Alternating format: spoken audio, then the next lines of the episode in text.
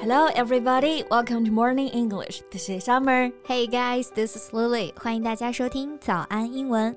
哎，丽丽，我最近啊就刷到一个豪宅女主人的自述，嗯就在她家发生的事儿呢，就跟那部韩国电影《寄生虫》是一样的。哦 You know the real life version of the movie Parasite. What? So that's like a thriller? Yeah. 我记得那个寄生虫那部电影还有点恐怖啊，我 有点不敢听了呀。Don't worry, it's not that scary. Just the plot bears a little resemblance, but not the crime and the killing part. All right. So what happened? OK，是这样子的啊，就这个豪宅女主人呢说，他们全家要出去半个月，就给家里的阿姨放假嘛。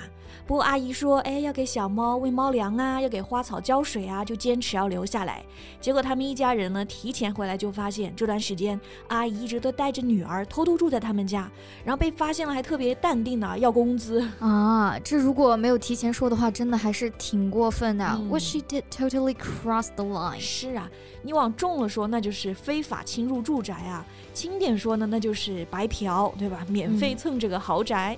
而且作为保姆呢，这也是太没有边界感了。对，那不如我们今天就来聊一聊这件事情吧，还可以学一些相关的实用的表达，嗯来看一看保姆啊、白嫖啊这些词用英文怎么说。Yeah, that'll be very useful. Let's get to it.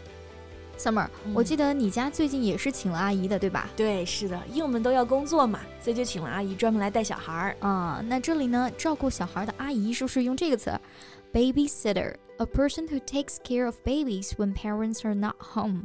Yeah, you can use this word here, but it's not that accurate because babysitting is usually a temporary job and is often taken by young people, especially college students, to make some extra money. 啊，怪不得我看电视剧里的那种 babysitting，好多都是年轻的大学生啊。嗯因为这个 babysitting 主要指的是临时照顾小孩，相当于是钟点保姆，对吧？ Exactly. 就这个 babysitter 还可以简单的指说后面的这个 sitter，就比如说我想出去看电影，哎，请一下 sitter 过来。I can call a sitter so that we can go to the movie. 嗯，那其实我也经常帮我姐啊看她家的小孩儿，这里呢也是用到这个词，而且还可以用动词 babysit。I often babysit for my cousin, so she can take a short break. Wow, you're so thoughtful and know how to babysit. Good for you. So next time I want to take a break, can I call you? Okay, feel free to call me, but not on work days. Sure, I've got a nanny on work days. 那我家呢，就是工作日嘛，就请了固定的长期的阿姨。这个地方呢，就不用 babysitter，而是用这个词 nanny，n a n n y nanny. So she comes to my home every day and takes care of the baby. 哎，那你家的阿姨会住家吗？ No, she's not a live-in nanny. 因为我晚上就回家了，所以她不住家啊。那这里如果是住家的阿姨呢，就在 nanny 前面加上一个 live in 就 OK 了。A nanny who lives in your house. Yeah, I think it's quite normal nowadays to hire a full-time nanny, especially when the mom has to go back to work. 是的，不过现在就大家会有人觉得这个 nanny 这个词啊比较 classist，就是很阶级主义，就有更中性、更有礼貌的说法呢，叫做 caregiver，someone who gives the care to other people。所以照顾小孩的阿姨啊，你也可以说就是 caregiver。OK，那回到一开始我们讲的这个豪宅女主人呢、嗯 So did she hire a babysitter or a caregiver? Actually, neither. She hired a cleaner, or to put in a politically correct way, a domestic worker or housekeeper. 她请的阿姨是专门做家务的这种家政阿姨。啊、这里的阿姨呢，英文可以说是 cleaner，、嗯或者政治正确的表达呢是 domestic worker，在家里工作的人啊，或者 housekeeper 管家这个意思。对，因为其实这个阿姨啊，在原来也会有 maid 或者是 servant 这两种说法。但你看这个 maid 女仆啊，然后 servant 仆人，but they're not being referred to this way anymore, since using this kind of words doesn't show your respect. Yeah, you need to show your respect for the domestic worker, but meanwhile, they should also do their job to earn your respect. Yeah. 那在这个称呼上，我们也是应该更尊重人的叫法，但是同样呢，他们也得认真工作来赢得尊重。对， 所以你看，我们一开始聊到的这个，嗯、住在豪宅家里的这个 domestic worker，那就是相当不称职了，对对吧？歹人住在雇主家里呢，白嫖，在这里蹭豪宅。哎，不过说白嫖这个词啊，好像很多人其实不太喜欢用这个词儿，或者听到这个词儿。They don't feel very comfortable using this word. 是的，不过这种行为确实用这个词描述的还很贴切啊，它就是来免费索取别人的资源嘛。所以有个办法，如果你觉得中文说这个词很别扭。then you can learn how to say that in English. Right. So this word fits right in here. A freeloader. Yeah, a freeloader. Load, L-O-A-D, load 就表示装上、装载这个意思。 你把这个免费 free 的东西全部装上，freeloader。所以这个词啊，就是指那种吃白食、不劳而获、白嫖的人。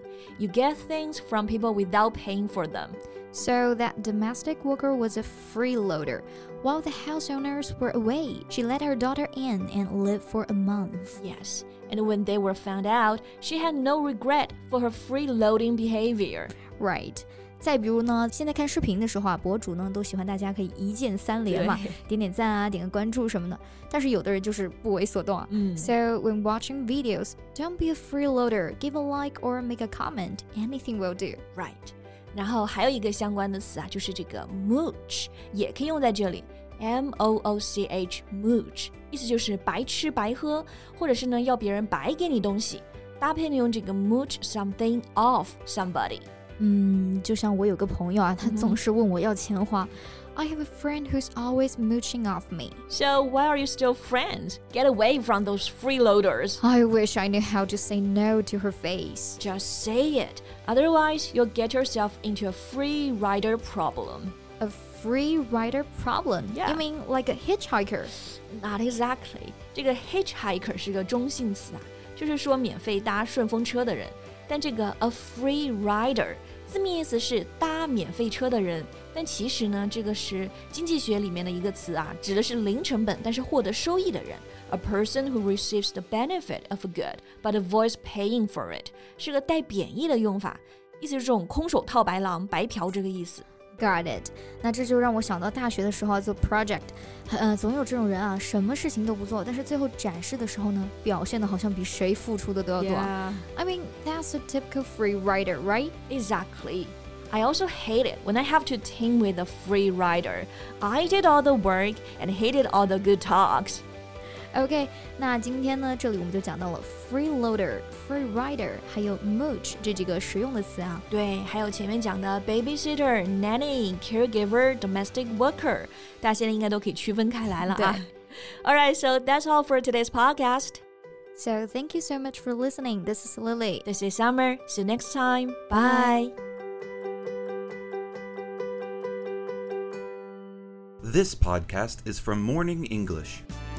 学口语就来早安英文。